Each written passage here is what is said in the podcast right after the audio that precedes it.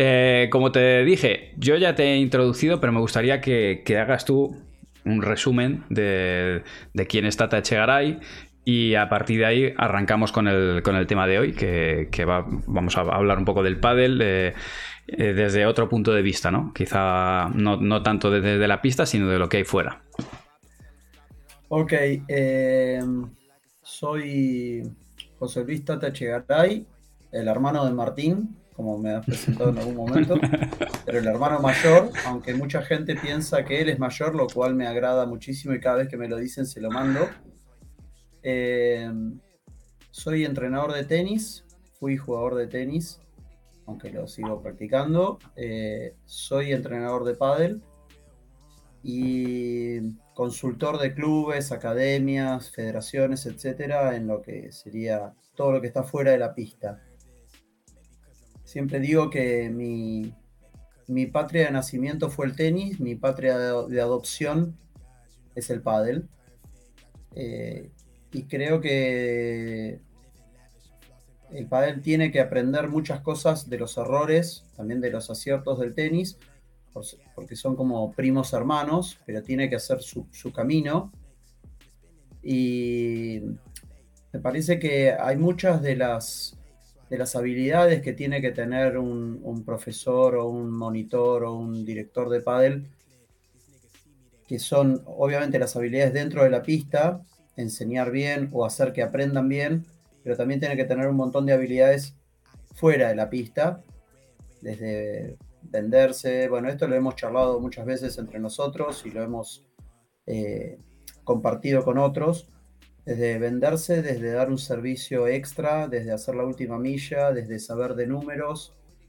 Y mm, hace un tiempo, cuando yo eh, hice como una compulsa entre varios entrenadores para que me dijeran si tuvieses que darle un consejo, es como si yo ahora te dijera, si tuvieses que darle un consejo al Manu Martín de hace 20 años, ¿qué le darías? ¿O qué le dirías? Y yo mismo puse que yo debería haber sabido más de números, pero de números tanto dentro como fuera de la pista. O sea, el pádel y ha heredado el tenis en muchos casos, aunque creo que lo está corrigiendo aceleradamente, el uso de las experiencias o del conocimiento experiencial para corregir en lugar del uso de la ciencia. Y creo yo que los números dentro de la pista marcan mucho los aciertos de los, de los monitores o de los profesores, pero también los números fuera de la pista. El saber desde cómo manejarte financieramente en tu carrera hasta saber cuántos eh, mails rebotan cuando vos haces un mailing list o cuando haces eh, o likes en, las redes, etc. Creo que todo eso influye en, en la carrera de un, entrenador, de un director, o una convocatoria, un evento, o lo que sea.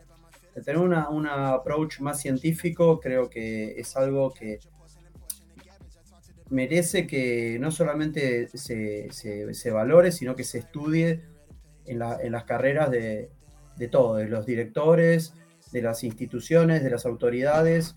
O sea, tenemos que dejar, que dejar de tener autoridades que solamente son voluntarias y que lo hacen en su tiempo libre a tener realmente eh, ejecutivos que busquen el, desarrollo del pádel a nivel mundial con metas, objetivos y premios y castigos. Básicamente, mi presentación es esa. Busco, busco más que nada la profesionalización de, nuestro trabajo. Tú, bueno, Tata, al final has vivido eh, el ciclo de vida argentino. No sé ahora mismo cómo estaba el tema por allí. Yo creo que eh, hubo una gran expansión del pádel, eh, quizá años, no sé, corrígeme, no sé si eran los 80, 90, y, que luego, eh, de alguna manera, coincidiendo con la crisis o al revés, no sé si incluso fue cuando la crisis mejoró un poco, el, el pádel se hundió, quizá por, por esa falta de profesionalización que, comentas. Y, yo quería saber si tú estás viendo ahora mismo en el patrón que empezamos a, ver en Europa, España, Europa, si ves algunos eh, indicadores de que podemos estar cometiendo los mismos errores que se, que se cometieron en Argentina antes de, la caída de la burbuja. Llámalo burbuja o quizá lo quieres llamar de otra manera. Em, creo, creo que sí hay, hay, hay, algunos aspectos que pueden indicar que puede ser una burbuja, porque, digamos, uno de los indicadores sería que hay una, una exacerbación o una inflación de, de montos de dinero, eh, no hablo de inversiones solamente, sino de contratos o de proyecciones eh, que, que, hacen que lo que debería ser un crecimiento estable, eh, o, por ahí una mala extrapolación, o sea, pensar que vos creciste un 20% por fenómenos inusuales como puede ser la pandemia, no puede ser extrapolable a un crecimiento mucho más sano que sería de, de 10 años o 15 años en un deporte. Entonces, ese aspecto creo que hay que, remarcar que hay que ser muy cuidadoso. Y yo creo que el año que viene se va a venir una. El año que viene, o probablemente a fines del año que viene, del, 23, del 23, una caída en, ciertos números, porque es irreal sostener un crecimiento de dos dígitos. Lo que no veo eh, que sea similar a lo que fue el boom del pádel en, en Argentina en los principios de los 90, etcétera, es que estaba circunscrito a un área muy, muy chica geográficamente, que era un país y eventualmente España y algo colateral que podía ser en, Brasil, Uruguay, etcétera. Creo yo que se alcanzó, por varias razones, una masa crítica de cantidad de jugadores, de cantidad de, países, eh, que hacen que el procedimiento se, vuelva, el, proceso se vuelve irreversible. ¿eh? Yo siempre lo, asimilo a... Es como el primero que tuvo WhatsApp, por ejemplo. No tenía a quién mandarle mensajes. Después había otro, había dos o tres y se podían intercambiar mensajes. Pero ese crecimiento va lento, va lento, va lento, hasta que llega un momento que es imposible no tener WhatsApp, porque si no queda fuera del sistema. Entonces, yo creo que el padre pasó esa marca. Entonces, creo yo que eh, los que adjudican la palabra burbuja o moda al pádel no están analizando ese crecimiento que ya pasó la marca de uno o dos países ¿eh? y hay eh, inversiones de grupos más serios, de, medios de comunicación de afuera, etc. Entonces, creo yo que el análisis tiene que ser multidimensional, no solamente verlo, ah, crecieron la cantidad de pistas, crecieron eh, los contratos de los jugadores, etc. Yo creo que la, pandemia tuvo, obviamente, un factor muy recesivo para montones de actividades, pero tuvo mucha, mucha repercusión en los deportes de raqueta en general, no solamente en el pádel, todos han crecido. ¿El tenis también ha crecido en Argentina? El tenis ha crecido en todo el mundo, en Argentina ha crecido mucho. Yo siempre cito las estadísticas de Estados Unidos, en parte porque es el único lugar que tiene estadísticas de todo, en parte porque tiene una serie histórica, o sea, vos podés comparar los últimos 40 o 50 años de crecimiento y el, tenis venía creciendo a 1% anual y en el 2020 creció el 22%. Ojo, ¿eh? Y el pádel creció un 38% en Estados Unidos. Mm. Está bien, partiendo de una base muy chiquita, ¿eh? pero ya venía creciendo otros deportes de raqueta como el pickleball, que, que tiene algunos componentes similares al pádel en cuanto a, la parte lúdica, etc. Entonces, ese crecimiento del 22% o del 38% del pádel no es sostenible en el tiempo. Por una cuestión matemática, si vos siguieras creciendo así, en, en 10 años tenés toda la población del mundo jugando al pádel, no puede ser. Entonces, tenemos que estar preparados para desarrollar un modelo de crecimiento estable, predecible, que puede ser que algún momento tengas inclusive una baja, pero que se, retroalimente. Y para eso me parece que eh, hay que ver dos o tres cosas, en realidad creo yo que son cinco. Uno es el orden del circuito profesional, o sea, no puede haber varios circuitos profesionales. Eso ya lo vivió el tenis, que convivieron dos circuitos durante 10 años y se terminó decantando en lo que es actualmente el ATP, que incluso sigue separado de, la International Tennis Federation, o sea, que organiza los Grand Slam y los torneos Future. Pero básicamente hay un, hay un circuito que se juega 50 semanas al año en todo el mundo. Sí. Creo yo que eh, el aporte del World Padel Tour en, la, profesionalización de los jugadores y en las transmisiones a todo el mundo, el streaming, etcétera, ha, mejorado realmente la, visión del pádel para los no jugadores. Todos los deportes de crecimiento tienen muchos más espectadores que jugadores. Eso es lo que hace que sea potencialmente una explosión. ¿Por qué? Porque si vos solamente dependés de las publicidades de las paletas, que las paletas se las vendés a los jugadores, y no de, no sé, un shampoo o un auto, que se las van a vender a gente que no juega.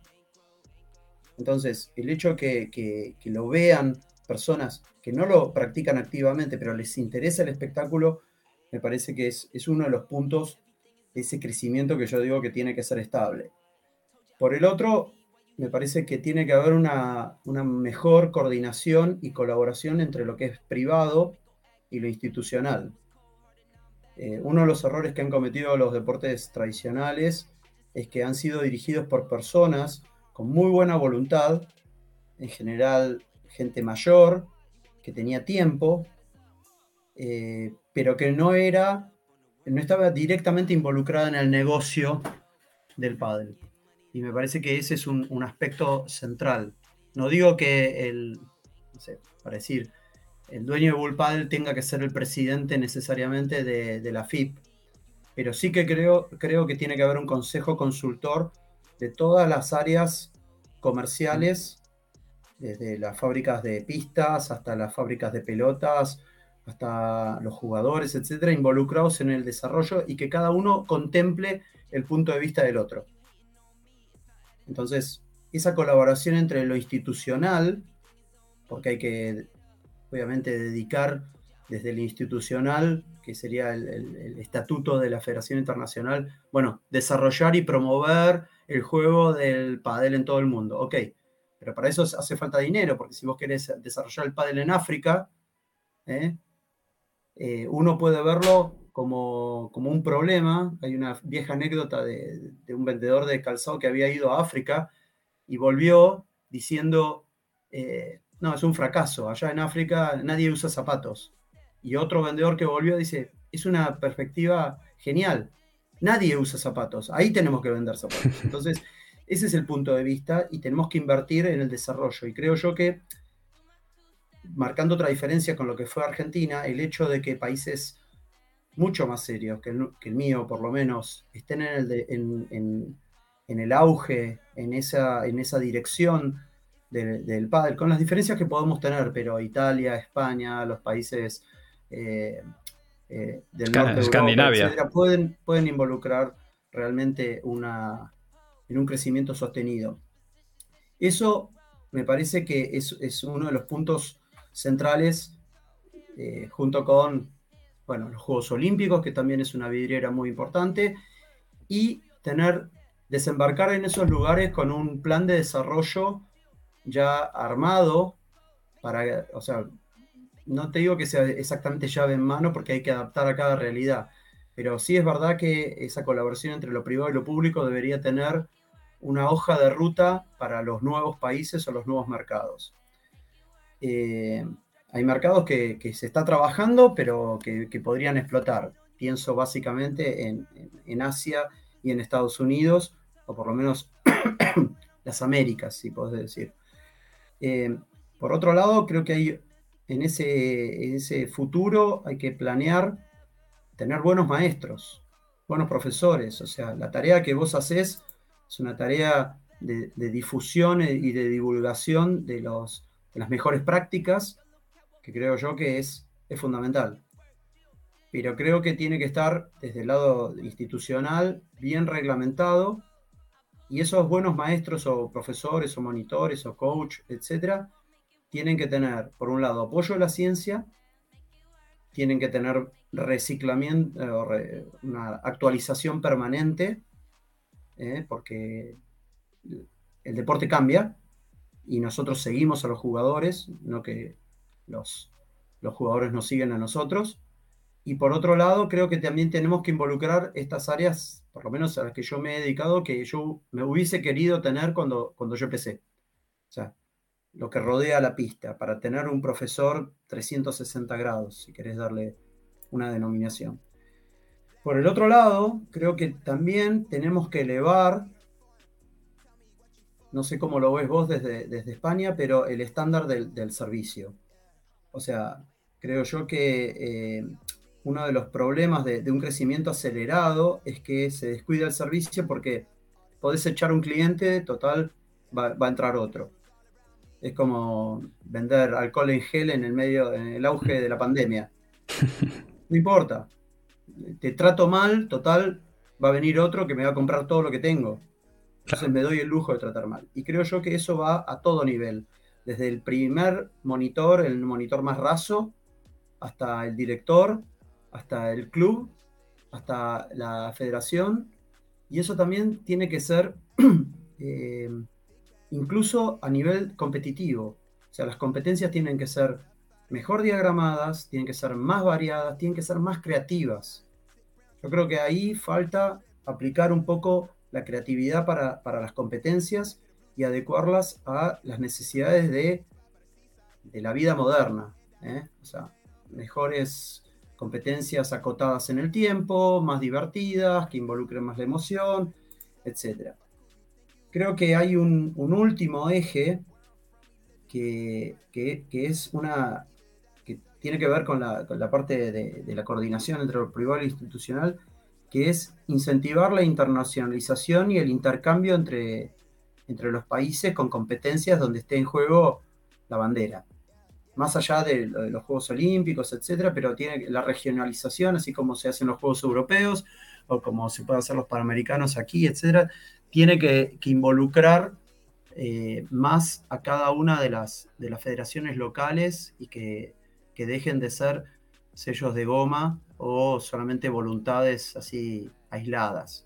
En eso creo yo que volvemos a tener una, necesidad de una coordinación entre lo público y lo privado, porque a los fabricantes de palas les va a interesar tener buenos representantes en, entre, en cada uno de los países y que desarrollen instituciones donde puedan haber torneos para los niños, para que puedan haber más involucramiento de los profesores en, la enseñanza, etc.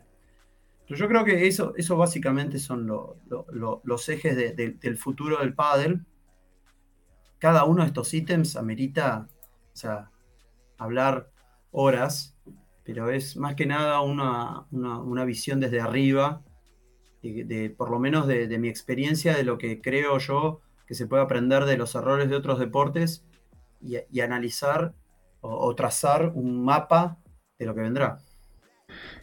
Tata, no te he querido interrumpir, tío. perdón, perdón. No, no, al revés. No te olvides que soy argentino. me quedo aquí escuchando, he, tomado notas. Oye, lo primero agradecértelo, la gente en el chat está alucinando. Están diciendo, está hablando el sensei y, no se interrumpe. Eh, bueno, agradecerte de nuevo el tiempo que nos estás eh, prestando porque es muy enriquecedor eh, y quiero, me he anotado varias cosas que has comentado, por no interrumpirte, y, quiero empezar en el orden en el que lo has mencionado. Has, dicho que no consideras o crees que no pueden, al igual que ya pasó en, tenis, convivir dos circuitos eh, profesionales. yo incluso sé que tienes una anécdota de un jugador sobre el tenis, algo que pasó en el tenis, que yo no sé si había nacido, de hecho, eh, pero bueno, si nos puedes decir por qué lo crees o incluso si nos puedes dar el, dato de, por qué en el tenis no fue así y por dónde... Eh, discurrió. Eh, en el tenis, eh, no sé si la gente lo sabe, pero hasta el año 68 no, no, no se podía jugar profesionalmente o, convivía en un circuito profesional con un circuito amateur. Entonces, en el año 68 se iguala todo eso y se deja jugar a los, a los jugadores que competían por dinero en los torneos grandes, Wimbledon, Roland Garros, etcétera a los dos años se trata de formar la ATP, la Asociación de Tenistas Profesionales, pero ya desde hacía dos o tres años en Estados Unidos había un circuito por dinero que se llamaba WST, etc.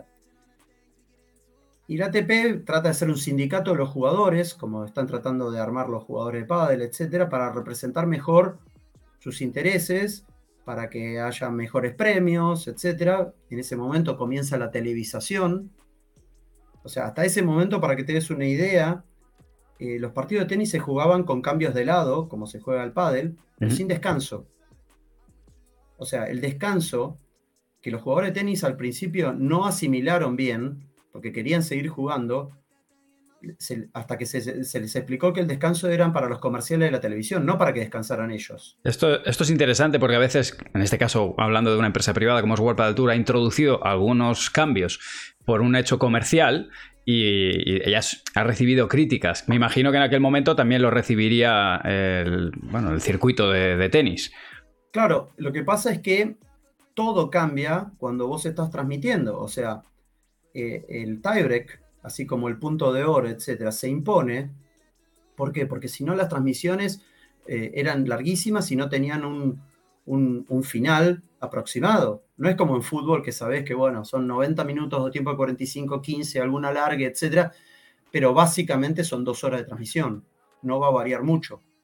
Pero si vos no ponías el que en esa época, podías terminar un partido como terminó un doble, 44-42. Mm. Entonces tenías 7 horas de transmisión.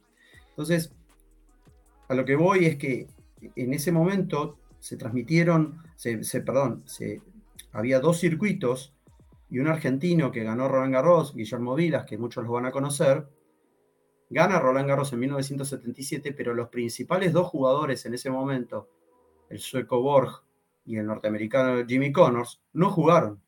¿Por qué no jugaron? Porque estaban contratados por el otro circuito para el primer semestre. De hecho, Borg, que alegó una lesión en ese momento, terminó ganando Wimbledon cuatro semanas después. O sea, tan lesionado no estaba. Mm. Cuando los años previos había ganado Roland Garros y Wimbledon, o sea, no tenía un problema de adaptación. Eh, entonces, todo eso se superó a partir del año 82, creo, cuando se forma la ATP. Fíjate hasta qué punto había controversia que en esa época Mats Wilander, que era el número uno del mundo, tuvo que dar la conferencia de prensa en el US Open en el estacionamiento porque le negaron las instalaciones, las organizaciones del tenis para que hablara por la ATP.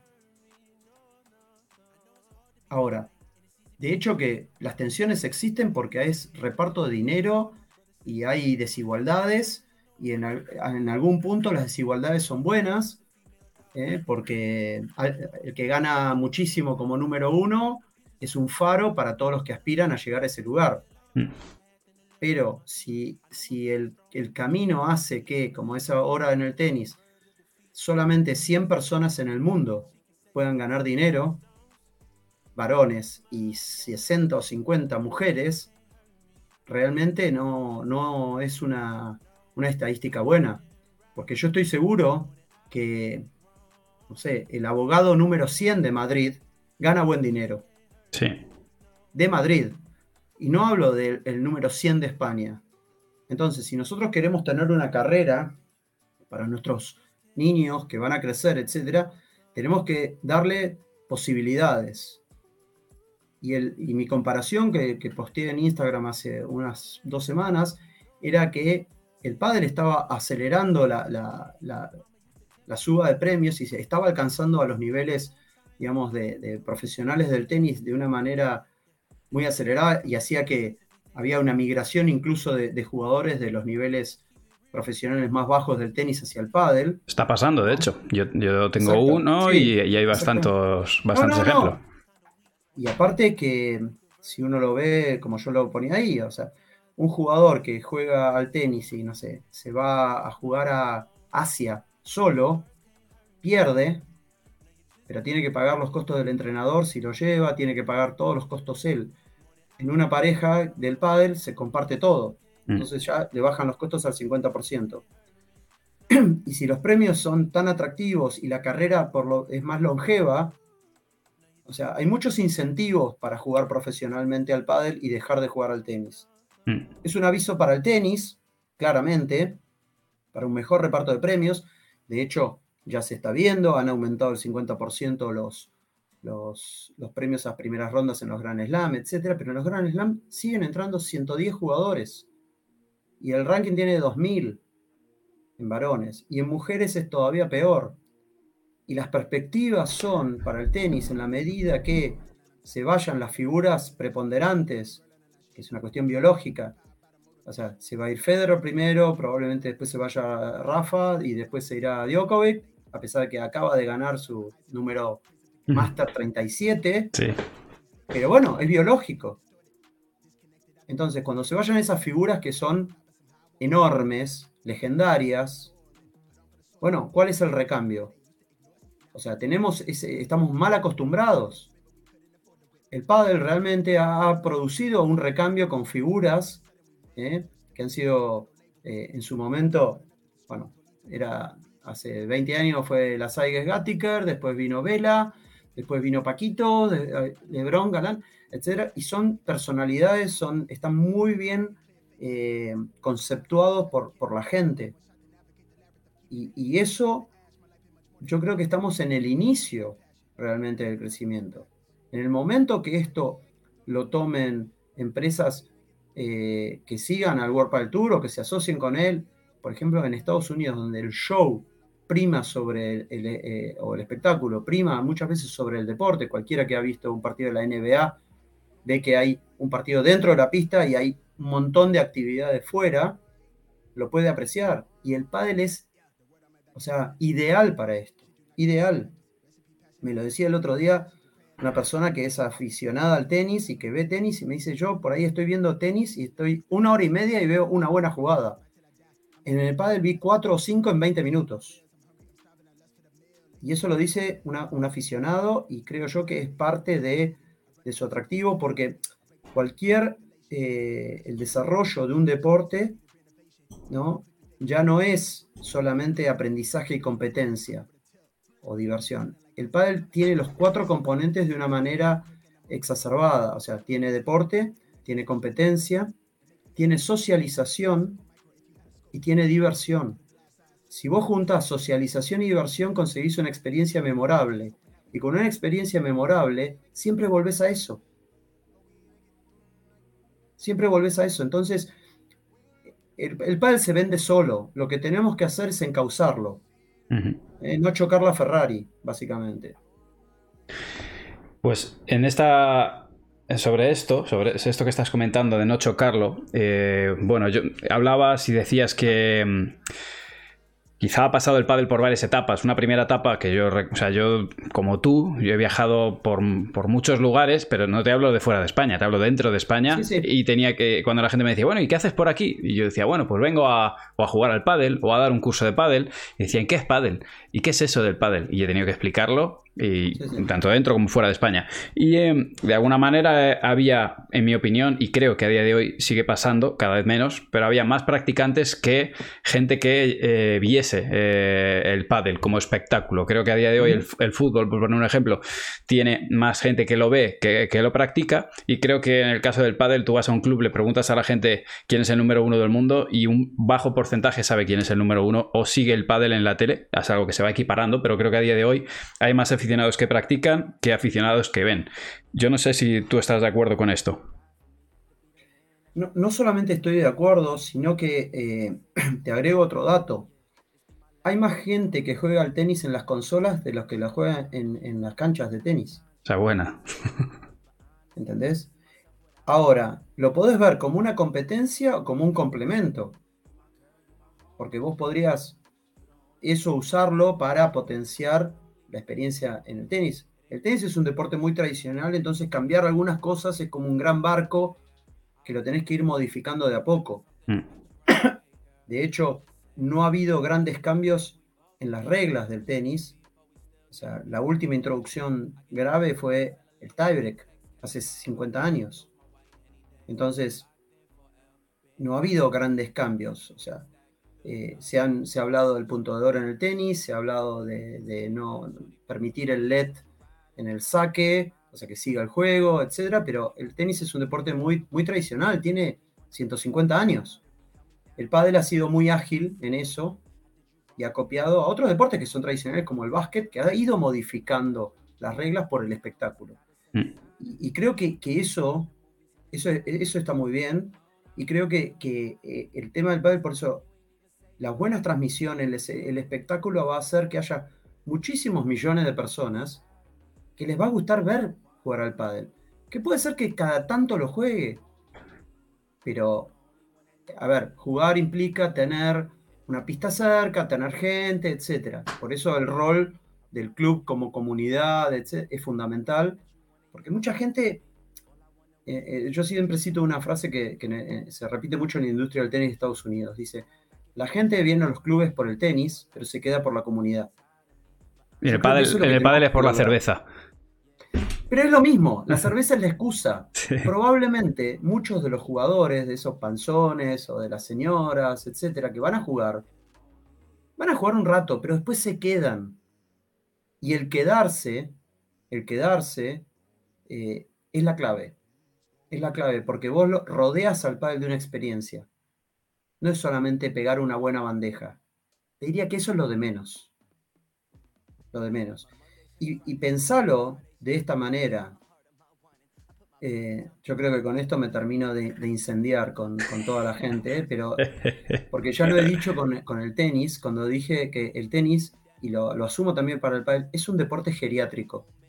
A ver, eh, pensá esto, Manu. ¿Cómo la edad de oro de un jugador profesional la podemos situar entre los 20 y 38 años, por ejemplo? ¿En el tenis? ¿O en el pádel? En un jugador de pádel, en promedio. Sí, en promedio debe estar ahí, sí.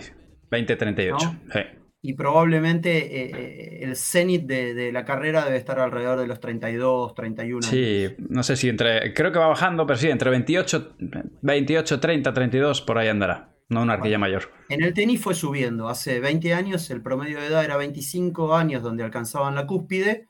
Ahora está en 29, 30. Porque mejoran los procesos de entrenamiento, la rehabilitación, montones de, circunstancias. Ok. ¿Cuál es la expectativa de vida de una persona en España? Debe estar en 77, 78 años.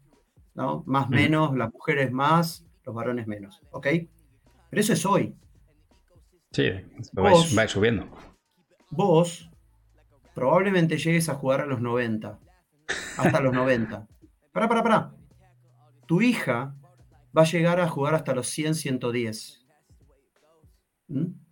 Entonces, ya está entre nosotros la persona que va a tener 120 años. Ya está. Mm. Ya vive. Entonces, supongamos que tu hija es una excelente profesional y se retira a los 38 años. O ha sido una gran jugadora o una jugadora. Todavía probablemente le quedan 60 años de juego. 60 años con capacidades disminuidas, porque a partir de los 30 va a tener menos velocidad, menos fuerza, menos resistencia. Lo único que le va a quedar jugar, eh, para jugar es jugar mejor. Sí.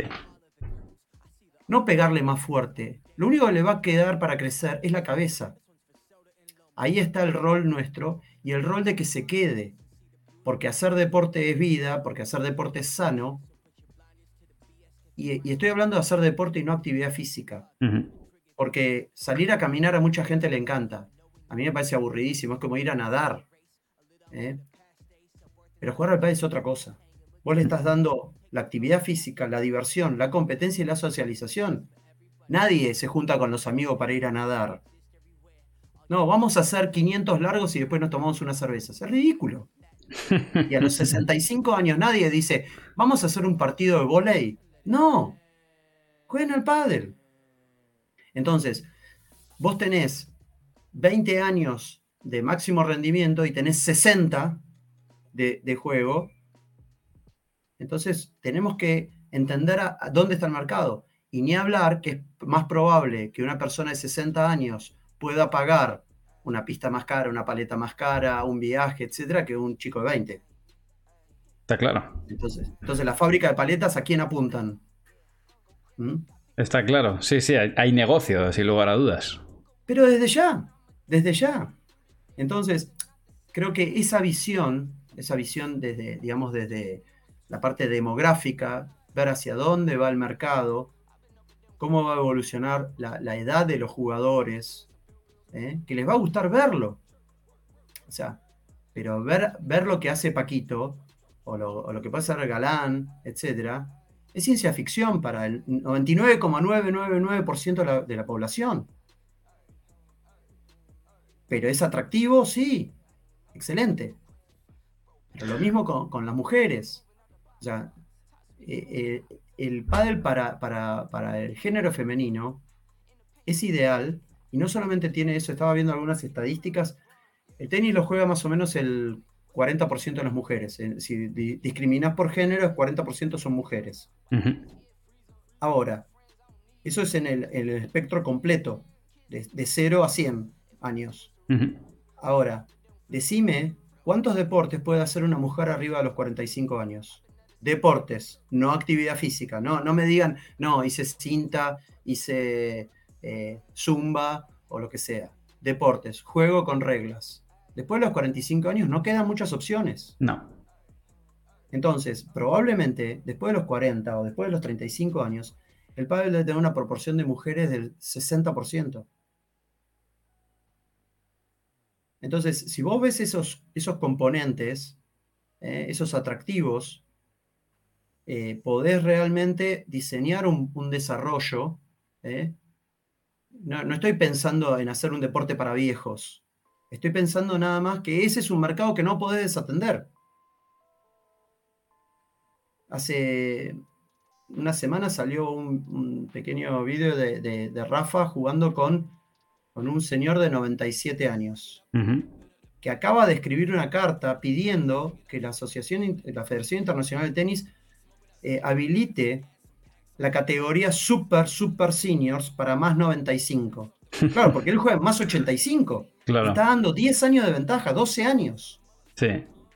Ahora, esta es una excepción, pero el año que viene habrá 3 o 4 y dentro de dos años va a haber 10 y así vamos a llegar. Sí. Tata, te voy a interrumpir un segundo para explicar eh, a gente que está preguntando en el chat. Os quiero explicar la perspectiva de la que estaba hablando Tata cuando ha dicho que eh, la natación no es un deporte, de la misma manera que salir a correr no es un deporte. Os explico. Para que deporte se considera aquella actividad física que está sujeta a unas reglas estrictas y cerradas. Es decir, nadar 10 eh, largos o 5 hoy si estás cansado o 25 si te encuentras mejor a una hora a la que te dé la gana eh, y en la calle que te dé la gana, eso no es natación como deporte. Eso es actividad física, porque nadarás, nadarás un rato, pararás, no pararás. Se considera deporte cuando vas a una piscina con unas reglas estrictas a una hora contra una serie de personas. Eh, entender la diferencia. Igual que salir a correr no es un deporte, pero salir a correr una maratón en un tiempo determinado y compitiendo para para llegar en un tiempo determinado, eso sí es eh, correr por deporte. Quiero que entendáis la diferencia. Andar en bici, o andar, en, bicicleta, o no es lo mismo la marcha que salir a caminar. Eso es, ¿vale? Eh, entonces, bueno, lo que hablaba eh, Tata es generalizar o, pensar en que llegado a cierto momento es verdad que hay actividades eh, que no son tan entretenidas como puedan ser un deporte o, jugar al pádel. Estamos hablando de lo que es deporte, de realmente jugar contra dos personas o realmente decir, no, voy a echarle una carrera de natación a mis dos colegas y luego me voy a echar unas cervezas, ¿vale? Es para, explicaros un poco la perspectiva desde lo estaba... ¿Vale? Eh, pelotear en una pista de pádel o en tenis sin contar tanteo, efectivamente podría considerarse que no es deporte. Si no, si no estás compitiendo, se podría considerar como actividad física. Eh, está en el, eso está un poco más en el límite, pero entiendo que sería lo mismo, Tata. Eh, yo, yo desterraría el peloteo directamente. bueno, esta es una, frase, una idea de, John McEnroe. Él dice que una de las características de, de hay varias el tenis, así como el pádel, son deportes que tienen cosas muy raras. A ver, no hay deportes que se juegan en diferentes superficies. No hay deportes que se jueguen al aire libre o techado, o no hay deportes que se jueguen mixtos, o hay muchos deportes. El fútbol se juega entre hombres, etc. No hay deportes donde vos puedas ganar más puntos y perder, en general. Y él dice, y el peloteo es algo rarísimo. Él, siempre Macarro decía, ¿vos te imaginás el boxeo? Que antes de entrar se hagan fintas, se hagan toques en la cara, vayan probando, a ver, te duele un poquito acá, a ver, tirame un poquito más arriba, o pegame acá abajo, a ver. Dice, cuando entras en boxeo, le arrancás la cabeza en el primer, en el primer puñetazo, cuando entras. Entonces, Él dice que habría que desterrar el peloteo, que, los jugadores tendrían que pelotear en otra pista y entrar y jugar. O sea, todos esos minutos para él dice que son eh, totalmente superfluos. Obviamente que hay una tradición, hay una presentación de los jugadores, etcétera, hay una entrada en calor, pero bueno, los profesionales realmente sabemos que no hacen la entrada en calor en el peloteo, sino que la han hecho antes y eso solamente es el toque final para, para entrar en ritmo. Pero sí, evidentemente pelotear por pelotear no es un deporte. Sí, es una, llámalo pasatiempo, actividad física, es una actividad física, pero entendido. Bueno, eh, contextualizarlo, ahí podríamos hilar más o menos fino, chicos, pero creo que la idea en general se ha entendido, ¿vale? Eh, quería hacerte otra pregunta, Tata. Eh, sobre el, caso del auge de, como hablábamos, ¿no? Del, del pádel con espectadores. Yo he notado desde la pandemia, principalmente desde la pandemia, ya lo notábamos antes, pero desde la pandemia he notado que mucha gente mira el pádel Tío, no me puedo dejar de reír, lo siento. Han dicho que tienes un aire a Sean Connery ahora mismo, y es que es verdad. Sí, bueno, creo que murió, ¿no? Tratemos de que no. Han dicho, si lo dices Sean Connery, no, yo, yo me lo creo. perdón.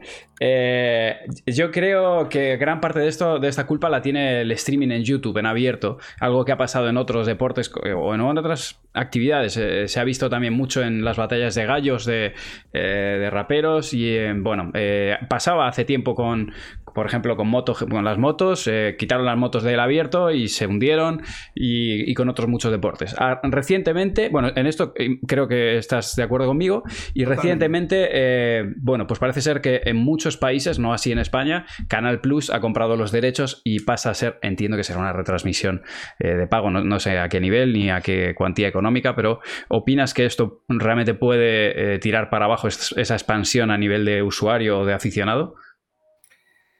Bueno, eh, no, no podemos decir que nos sorprenda. Punto uno. Punto dos. Que lo compre está hablando bien. O sea, están viendo un, negocio. O sea, nadie compra algo o invierte dinero en algo que no piense que va a crecer. Mm. Ahora, la pregunta es, ¿es todavía prematuro y vas a ahogar el crecimiento porque entonces vas a poner una barrera que es económica para ver el pádel? Punto 3, ese, ese dinero extra que va a entrar, que puede ser la, explicación de la inversión previa del World Padel Tour o lo que sea para ahora recuperar el dinero, parte de ese dinero va a repercutir en, mejores espectáculos, en la expansión de sedes, en el retorno a los mismos organizadores locales para que vuelvan a organizar, etcétera, porque hay algunos que han tenido malas experiencias y no volvieron. Entonces, ese es, un, ese es el primer paso en el análisis. El segundo me parece que es que creo que tenemos que ir hacia un modelo, como se habla en la industria del software, freemium. Una parte es gratis, una parte es paga.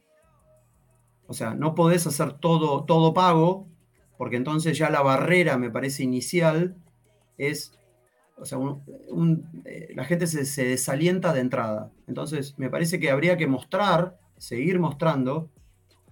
Lo, bueno que tiene el pádel es que vos vas a ver un nivel challenger o un nivel, digamos, de un jugador que está 60 y va a ver la, misma espectacularidad, por ahí no la misma consistencia, claramente.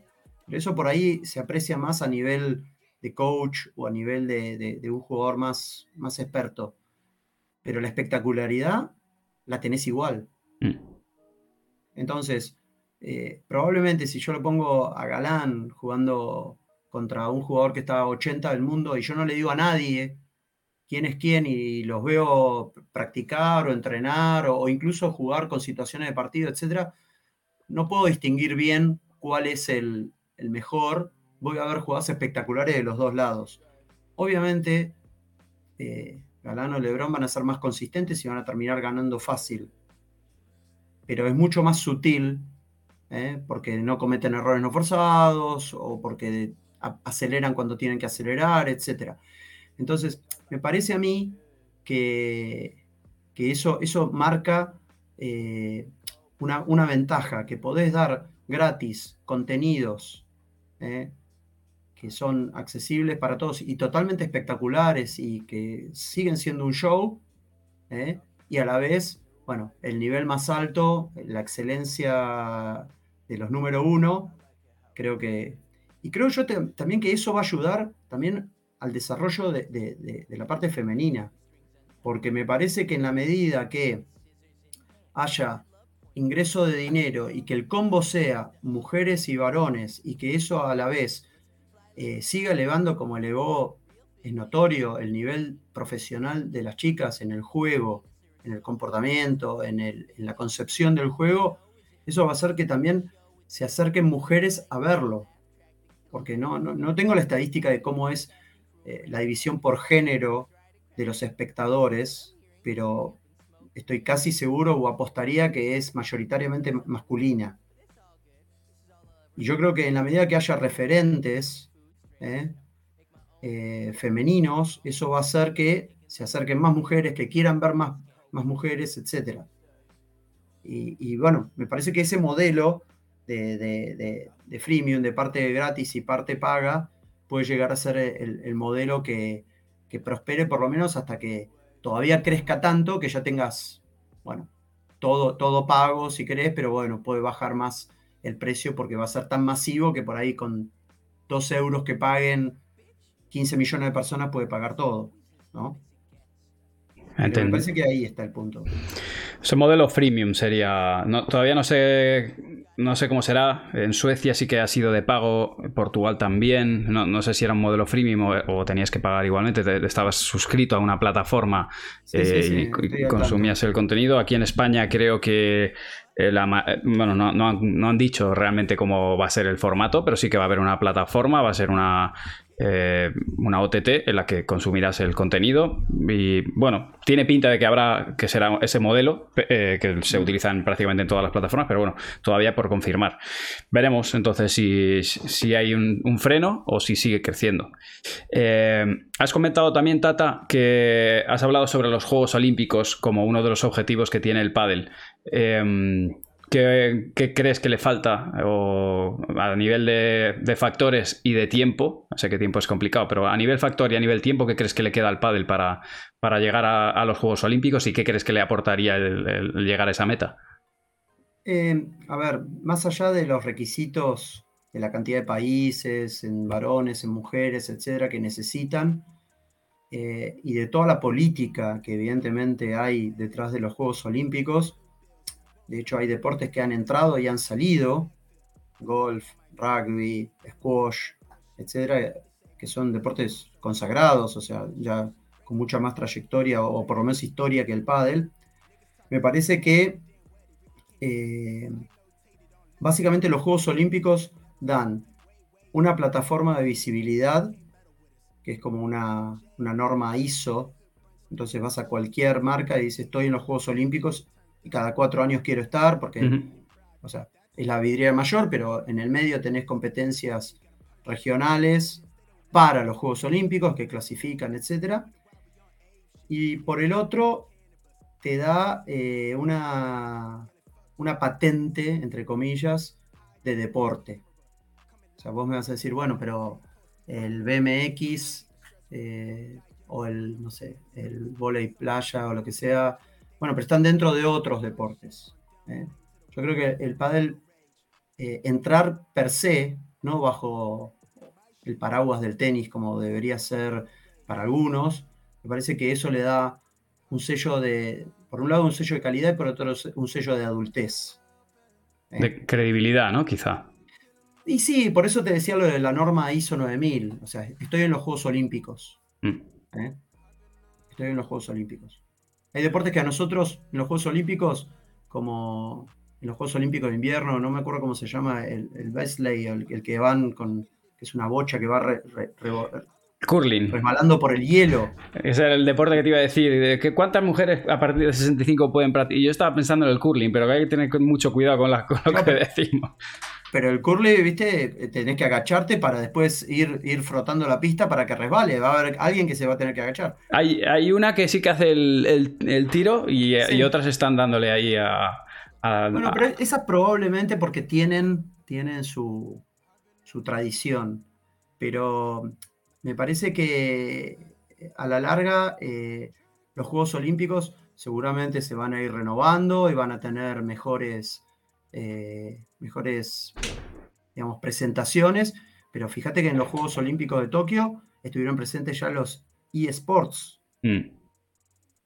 O sea que necesitan estar al tanto de las tendencias. Y yo creo que el pádel está mostrando un deporte espectáculo, un deporte que tiene ya proyección internacional, que tiene profesionales reales, o sea, gente dedicada y con, digamos, con técnica ya depurada, etcétera, que, habla por sí solo del crecimiento del deporte. Sí, de acuerdo. Eh, contestando un poco a la, gente del chat, perdonad que no estoy interactuando mucho con vosotros porque está eh, está dando mucha información y prefiero no cortarle y aprovecho estos momentos para, interactuar con vosotros, ¿vale? Primera parte, Tata, si pudieras moverte a tu izquierda un pelín, porque estás así un poco escorado en pantalla, y ahí está fantástico, ahí está fantástico. Te voy a lanzar algunas de las preguntas que, me dejan por aquí los chicos. Primero, Padel Data decía que había que hay otros, otros circuitos también. Eh, deciros, chicos, es que al inicio de la charla ya hablamos sobre si podían convivir o no los circuitos y lo que opinaba en un futuro y hemos hecho una, analogía también con lo que fue el tenis. Eh, entonces, bueno, sí, hablamos, hablamos de eso y, hemos visto algunos ejemplos. Eh, luego, cuando acabemos todo, lo podéis echar hacia... Es lo malo del directo que no se puede ver el inicio. Eh, te, tiro alguna de las preguntas que me, han marcado por aquí. Sí, así sin anestesia. Dame un segundo de tiro para arriba. Eh, eh, bueno, y aprovechad también para ir dejándolas, ¿vale? Pues yo estoy yendo para arriba y si veo alguna la tiro y si no me decís. Eh, gente juega para divertirse. Muchos coincidían en, el tema de, los espectadores, que hay, hay más gente practicando que, viéndolo, que, que viendo pádel. Perdón, ¿al revés? ¿Más gente practicando o más gente viendo? No, más gente practicando que viendo, dicen. Eh, ¿Vos decís en, el deporte en general? En el pádel. En el pádel. Yo, creo, sí, yo sigo pensando, quizá ahora está por invertirse, pero yo sigo pensando sí. Mm. ¿Estamos claros que la mayoría de los practicantes ven pádel? Eh, la mayoría de los practicantes ven pádel, no. Yo creo que hay practicantes que no ven pádel. Exactamente. Bueno, pero hay gente, y va creciendo, gente que se acerca al pádel porque empieza a ver el pádel mm. en países que no, se juega, etcétera, y porque mm. ahora es más accesible o más fácil verlo o tiene más partidos, etcétera. Yo creo que en la medida que el pádel se expanda y el pádel llegue a la parte electrónica de los juegos. ¿Que tú crees que, habrá un. ¿Crees que habrá un videojuego de pádel? No solamente eso, yo creo, yo, yo siempre me gusta pensar en la frontera. Yo creo que va a haber avatares y va a haber un pádel tridimensional donde yo voy a poder interactuar con un contra una pareja Galán Lebrón. Realidad aumentada. No, no, no, no, no realidad aumentada, no, no, realidad virtual. La realidad aumentada es que yo, no sé, viera la foto del Lebron y viera todos sus antecedentes, su peso, etc. No, no, realidad virtual, que yo interactúe y juegue contra Lebron Galán, pero es más, voy a tener 7, 8 niveles de Lebron Galán. En algunas van a fallar los smash, en algunas no les va a salir la salida de pared, y en el siguiente nivel sí, Pásame, el último nivel, pásame el nivel 1. Pásame el nivel 1 para, para mí, que va a venir bien. Claro, bueno, está bien, pero estás en ese nivel y después vas pasando. Entonces, yo creo que es eso va a empezar seguro. Y hay otro costado que también que es polémico, que es el tema de las apuestas. ¿Mm? Este es un, tema, un tema delicado. Inyecta dinero, inyecta dinero, pero ha tenido muchos inconvenientes, el tenis es otra vez un referente en el arreglo de partidos, es lo más fácil que hay arreglar con un jugador, en este caso serían dos, que arreglar con todo un equipo de fútbol. ¿Mm? ¿Cómo, qué opinas sobre las apuestas en el deporte, en el, caso del tenis y en este caso en el pádel? Eh, me parece que son inevitables, entonces como son inevitables, mejor controlarlas o regularlas. Creo yo que eh, el dinero para las apuestas primero tiene que ser manejado transparentemente a nivel institucional y a la vez tiene que ser muy transparente en qué se usa eso, si es para el desarrollo de los jugadores para darle más posibilidades a, los iniciantes, a los niños, no hablo de los principiantes, o sea, los adultos que, que paguen, pero los niños tenemos que desarrollarlo porque es lo que realimenta el circuito.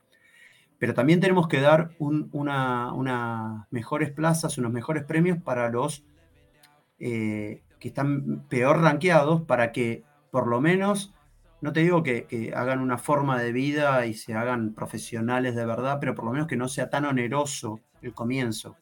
Me hacías, deporte es oneroso. hacías un símil que me, gustó mucho la última vez que hablamos eh, sobre el sueldo mínimo, el salario mínimo interprofesional, ¿no? En, eh, un trabajo normal y en el, en el tenis o en el pádel. O sea, el jugador número 500 del mundo, 400 del mundo, en tenis. está ganando en tenis menos que lo que gana un desocupado en España. O sea, la, jugadora esta que yo puse en el ejemplo, una jugadora francesa que está 410 del mundo, que jugó durante 8 años el circuito de la WTA, tiene ingresos por 83 mil euros en 8 años. Hace la cuenta, te está dando 10 mil euros por año. Brutos. Y, en, el, en, el, torneo que jugó, que perdió en primera ronda, le dieron 46 euros de premio, de los cuales le descontaron 7 por impuestos. ¿eh? Entonces ahí ya le quedaron 46, eh, le quedaron 39 y creo que le cobraron 35 o 36 de, del fee de ingreso, de inscripción. O sea, le quedaron 2 o 3 euros para pagar un café. No es viable, no es viable. Terminan haciendo turismo deportivo. Visitan lugares, bueno, pero eh, justamente en una carrera profesional, lo que está logrando eh, es desalentar a la gente, porque a medida que va creciendo, sus capacidades físicas van disminuyendo. Es a la inversa que un profesional en una carrera. O sea, un contable o un, ingeniero empieza ganando poco y 10 años después gana más. Y 20 años después gana más todavía. O un médico. En los profesionales es al revés. Cada vez ganan menos. O sea, es, probable que gane menos a los 38 que a los 28. Bueno, y además tiene un corto periodo de tiempo. Por eso, son las leyes y tiene, por eso también se paga más, porque es una carrera corta. Pero en cierto punto tiene que estar mejor distribuido. Sin desalentar, o sea, tampoco es una visión socialista, que todos o sea, ganen igual, porque si no, ¿qué mérito tiene ser primero? Mm. ¿Mm? pero tiene que haber una correcta evaluación de eso. Algo que el número 1, 2, 3 no, te van a dejar, obviamente, no se, van a oponer. No, no, a ver, pero el número 1, 2 y 3, primero, en esta, en, esta, en esta explicación hay que decir que tienen otros ingresos, publicidades, contratos, etcétera, que no accede el número 100 o 200, mm. punto 1. Punto 2, el número 1, 2 y 3 precisa un circuito porque si no va a terminar siendo un deporte de exhibición. Mm. ¿Mm? Entonces, no sirve. De hecho, vuelvo al, ejemplo del tenis. Los que jugaban profesionalmente al tenis cuando estaban prohibidos eran ocho. O sea, era un circuito de ocho. Iban por todos los pueblos, hacían un deporte de exhibición, ocho, ocho jugaban dos zonas de cuatro, etc. Pero eran ocho. Mm. Entonces, si vos querés ampliar la torta, el número uno tiene que por ahí resignar cierto, cierto ingreso, porque de qué le sirve que sea un deporte exhibición, que después las exhibiciones se cancelan, no hay contratos por todos circuitos, sino que tiene que estar negociando cada uno. Entonces, hay que encontrar el equilibrio entre el corto plazo y el largo plazo. Creo yo que el pádel ahora está bien encaminado, hay empresas que se están metiendo, pero necesitamos una conjunción entre lo institucional y lo, privado. Muchas gracias, Tata. Pues mira, te tiro, te tiro otra más que veo por aquí. Eh, y a esta me interesa además, lo tira Cordovita 90. ¿Cómo ves que no se puede usar la tecnología por parte de los entrenadores en Cuerpo del Tour? Eh, yo estoy siempre a favor de la tecnología. yo también. Tienen puteado con una libreta. Pero, pero, en la medida que iguale y no eh, desiguale. ¿Por qué no se permiten los, los coach en tenis? Porque obviamente Djokovic puede pagar 20 coach y el número 200 probablemente tenga que compartir el coach. O sea, si la tecnología me permite igualar y yo puedo coachar, volvamos a, pensar en, algo que puede sonar ciencia ficción. Pero ¿qué problema habría en que yo, con un avatar, esté sentado al lado, desde, yo desde Argentina, pero en el sitio, con mis jugadores yo viendo el partido? ¿No, igualaría eso? ¿No igualaría, eh, más allá de ahorrar costos, etcétera? Mm. Pero ¿cuál sería el problema? Al contrario, te podría comprar los servicios un jugador que estuviera a 200 del mundo. Pero LeBron Galán podrían pagar el viaje, la estadía, los ingresos, etc. No, yo estoy 100% a favor de la tecnología. Siempre y cuando no produzca. A ver, el, motivo es. No aumente la desigualdad. Claro, en este caso, ellos, eh, la organización lo que no quiere es que yo, si yo tengo una tablet donde voy teniendo mis estadísticas y anotando eh, las consignas o, las tácticas, eh, bueno, pues que pueda tener ojeadores fuera que me filtren o me arrojen datos ayudándome a tomar mejores decisiones, ¿no? Creo que no sé si en el fútbol esto es posible. Sé que hay deportes en los que sí que se hacen. no sé si era fútbol americano. Sí, pero insisto, ¿cuál, cuál sería el problema? O sea, que alguien pueda tener un, departamento de datos de IBM que esté trabajando para que las estadísticas de salida de pared paralelas de derecha sean... O sea, ahí es probable, es mm. probable que haya una desigualdad porque Lebron Galán podrían pagarlo o IBM podría auspiciar eso, etc. Yo creo que lo que no podés hacer con la tecnología es ignorarla. Mm. Lo, que tenés que hacer es anticiparlo y ver cómo lo podés regular e igualar. Creo yo que el que haya un, en pista un coach es bueno. Que, pueda llevar las estadísticas es bueno. Pero que sean las, mismas estadísticas de IBM para todos los jugadores. Esta era una, pregunta. Justo que estaba haciendo para el data. ¿Crees que los coaches en banquillo deben seguir? O sea, ¿crees que aporta al deporte? Has dicho que sí. Sí, sí, sí, sí. No solamente eso, sino que le da un plus sobre otros. Bueno, casualmente el tenis no, no permite eso y se pierde un montón de cosas. Yo creo que habilitaría el micrófono, como se hace en básquet, etc. Eh, hasta podría agregarle cosas como podría en algún, en algún momento el coach pedir un minuto de silencio del micrófono para poder hablar con los jugadores, pero solamente una vez por set, no sé, eso habría que regularlo, para decir algo que no quiere que escuche todo el mundo pero yo creo que, le, agrega, le agrega al espectáculo. Yo siempre pienso en la difusión del pádel como un espectáculo. El deporte ya se vende solo. Creo que hay que seguir agregándole perlitas alrededor para que eso sea una, corona que, que, brille todo el tiempo. Incluso, o sea, creo yo que hasta le pondría micrófonos a los jugadores. Lo hemos hecho, en la década del 90 se hizo. Sí. Se hizo un experimento. Pero creo que con la tecnología se podría. Bueno, en Fórmula 1 lo hacen, tienen la emisora pinchada y. Claro, bueno, es, es así. Y a la gente le encanta. Sí, claro, sí. A, día de hoy en World del Tour tenemos micro, y lo sabemos, en el 5.4 y el 6.5. Por eso, eh, cuando llegamos al 5.4, lo primero que hacemos es, bueno, hay micro, ¿eh? Para que, a ver qué, burrada vamos a soltar. Pero en los previos, que no se pone micro por publicidad, porque es cuando se pasan eh, los patrocinios, pues ahí, lógicamente, pues hablamos de otra manera. Y tenemos otros códigos y, nos viene bien para... No, pero yo creo que, que incluso una cámara para los mismos jugadores, que podrá ser muy brusca la transmisión, etcétera, pero el punto de vista del jugador, creo que yo lo, incorporaría. Eso, ahí sí eso sería complicado que nos dejen, pero es lo que tú dices, en MotoGP, eh, en la Fórmula 1, tenemos esas cámaras eh, que, bueno, pues que te dan esa, cámara, cámara, subjetiva, le llaman, creo, que, la, que, va, que, va, ahí, y lo, lo de la emisora, bueno, yo creo que, todo el mundo está deseando, y de hecho es una de las eh, píldoras más vistas, las de los banquillos. Eh, bueno, pues cuando el, cuando el coach le dice o, lo incinera, o cuando se incineran entre ellos, al final nos gusta ese salseo, o sea que yo creo que fue un acierto, empezó en el, en el Campeonato de España del año pasado, yo creo que fue, y ya lo, lo, han, lo han metido, lo han integrado en, el, en esta temporada y yo creo que es un, es un acierto. Y además a los entrenadores también nos da un poco de... Yo creo que, incluso tendría que haber una comparación de datos entre lo que propuso el coach y lo que efectivamente dicen los jugadores.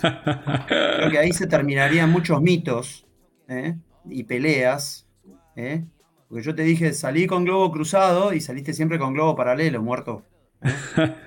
Sí, no hace falta, no hace falta ni los datos, Tata. Sí. pero el jugador ve una cosa ¿eh? y el entrenador ve otra, y los datos son otras. Sí, sí, sí. eso es de hecho, de hecho, no sé si allá en Netflix eh, salió, yo lo, vi la semana pasada, un documental sobre, se llama Lecciones de vida de los coach. Y hay de diferentes deportes, y está una de Mourinho, hablando su paso en los Y hay una de Muratoglu, que es el entrenador de Serena Williams, de Tsitsipas ahora y antes de Bagdatis, y en un momento le dice, ella estaba errando todos los puntos en la red cuando iba a definir, y le dice, le tenía que mentir para que tuviera confianza, y le dije, las estadísticas dicen que el 80% de las veces que vas a la red ganas el punto. Y ella dice, ah, yo pensé que erraba siempre. Bueno, eso es lo que vos pensás, le dice, pero las estadísticas, los números muestran que vos ganás. ¿Le tuve que mentir? Sí, dice. Pero, ¿qué pasó? Empezó a tener confianza y terminó ganando Wimbledon, ganando el 80% de los puntos en la red. O sea, la percepción del jugador es una cosa, la realidad es otra y los datos son otros. Pero ella creyó en su entrenador, más allá de la realidad. El entrenador le mintió. Pero bueno, Muratov lo dice, sirvió. Esta me la apunto. A decir a, Carolina Navarro. Lecciones de vida, Y una de las, y una de las lecciones, creo que es la número dos de él, dice: estate preparado para que te despidan. Sí. No te olvides que el coach es alguien que contrata a una persona que le paga para decir las cosas que hace mal. Y eso, eso es una reflexión que yo a veces comparto bueno, aquí o en los vídeos, que, la gente no lo. A veces no lo piensa, pero eh, un entrenador de fútbol lo contrata el club, pero una vez contratado por el club, en cierta manera, y salvo casos muy, muy concretos de jugadores que tienen mucho peso, el entrenador lidera el equipo y decide si juega, si no juega, de alguna manera tiene ese, rol de líder, pero desde otra posición. Y en el, pero en el caso del entrenador, el entrenador es un empleado del jugador que efectivamente le paga por decirle lo que no, a cosas que a veces no le gusta escuchar, pero que le tiene que decir, pero bueno, eh, es un poco delicado esa, esa relación. Eh, desde tu perspectiva, ¿esto lo ves así o, consideras eh, o lo consideras de otra manera? A ver, justo me, me, hacías acordar porque Mourinho en un momento el que tuvo que liderar grandes jugadores, Ronaldo, Drogba, etc., dice, yo no voy a enseñarles a ellos nada. ¿Qué le voy a enseñar? ¿A, hacer un tiro libre a Ronaldo, a un regate, lo que sea? No. Lo que voy a enseñarles es cómo jugar bien con este equipo que les tocó jugar. Lo mismo, en algún momento Messi debe pensar, mira alrededor y tengo 10 troncos al lado. ¿No? Me gustaría tener un par, pero bueno, hay que ganar con lo que se tiene. Y probablemente uno, uno, en general en las parejas uno juega mejor que el otro, o está jugando mejor. Entonces, bueno, hay que lograr lo mejor del equipo. Que uno más uno sea tres, no que sea dos. Entonces, por un lado, el entrenador tiene que estar seguro de lo que dice, respaldado no solo por la experiencia, sino por los números, porque todas las opiniones son válidas, y vos podés tener tu opinión y yo la mía, pero no podés vos tener unos números y yo otros. Mm. Los números no mienten. Entonces, mi experiencia tiene que estar respaldada y avalada por los números. Si yo estoy seguro de lo que digo y lo estoy dispuesto a defenderlo y a mostrarlo, y tengo la confianza, porque esto es confianza nada más. La confianza que el, el jugador tiene que tener en el entrenador. Cuando se rompe eso, la confianza que es como cuando uno juega un partido. O sea, en la medida que vayamos ganando o se den los resultados, los ladrillos de esa pared de confianza se van poniendo. Pero cuando empezás a perder, los ladrillos se van sacando y se resquebraja la pared. Bueno, ese es el trabajo del entrenador. Reconozco que es difícil, como dijo una vez Vilander cuando le tocó ser entrenador, es el peor trabajo del mundo. el peor trabajo del mundo. Perder con un jugador en primera ronda y esperar una semana conviviendo en una gira con el jugador deprimido, de mal humor, que tiene que ir a entrenar, etcétera, y motivarlo para otra vez y perder otra vez en primera ronda, puede ser muy desagradable, muy desagradable. Sí, porque además, bueno, en el tenis y en el pádel, solo, lógicamente, solo hay un jugador o una pareja que gana. Todos los demás pierden siempre, cada semana. El 50%. Pero como decía uno, unos jugadores que yo entrenaba, dice, pero ¿por qué estamos siempre en ese 50% que pierde y no en el otro? claro, efectivamente. Porque juegas como, juegas como nunca y pierdes como siempre, ¿no? Sería. bueno, puede ser a veces, puede ser. Em, pero, acá cito una frase de mi hermano que siempre la, menciono. Que muchos jugadores, sobre todo los que no son realmente buenos, la usan y yo la detesto que es perdimos pero jugamos bien. Tengo, tengo unos Martín siempre dice que es mucho más difícil ganar jugando mal que perder jugando bien.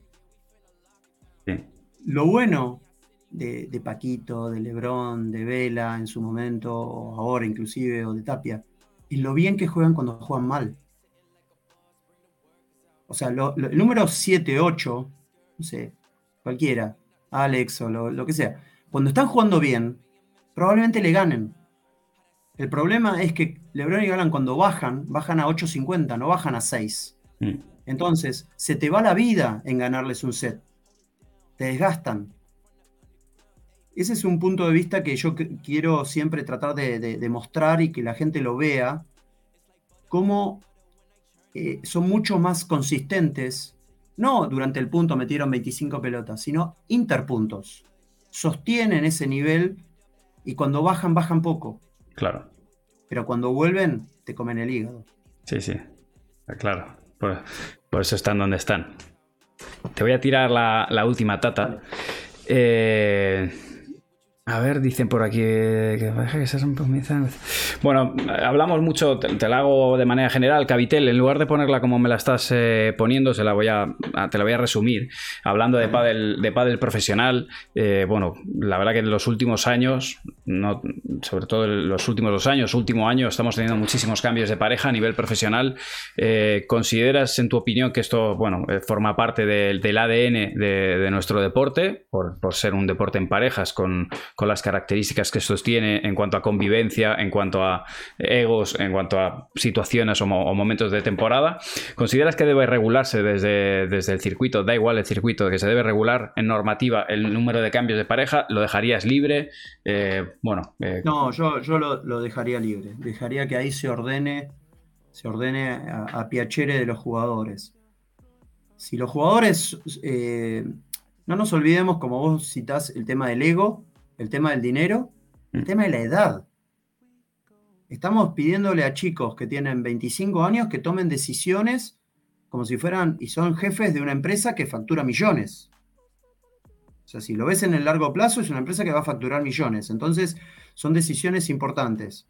Contratos, etc. Entonces, obviamente que una, una pareja que se conoce y que tiene un proceso sólido de construcción, incluso que mantiene su mismo entrenador, me parece a la larga mejor. Pero son relaciones personales y como te digo, las, derrotas desgastan, ¿eh? hay, emociones, hay gritos, hay enojos y hay que saber procesarlo y, el entrenador, que seguramente casi siempre es mayor, tiene que contar hasta 10.000 muchas veces.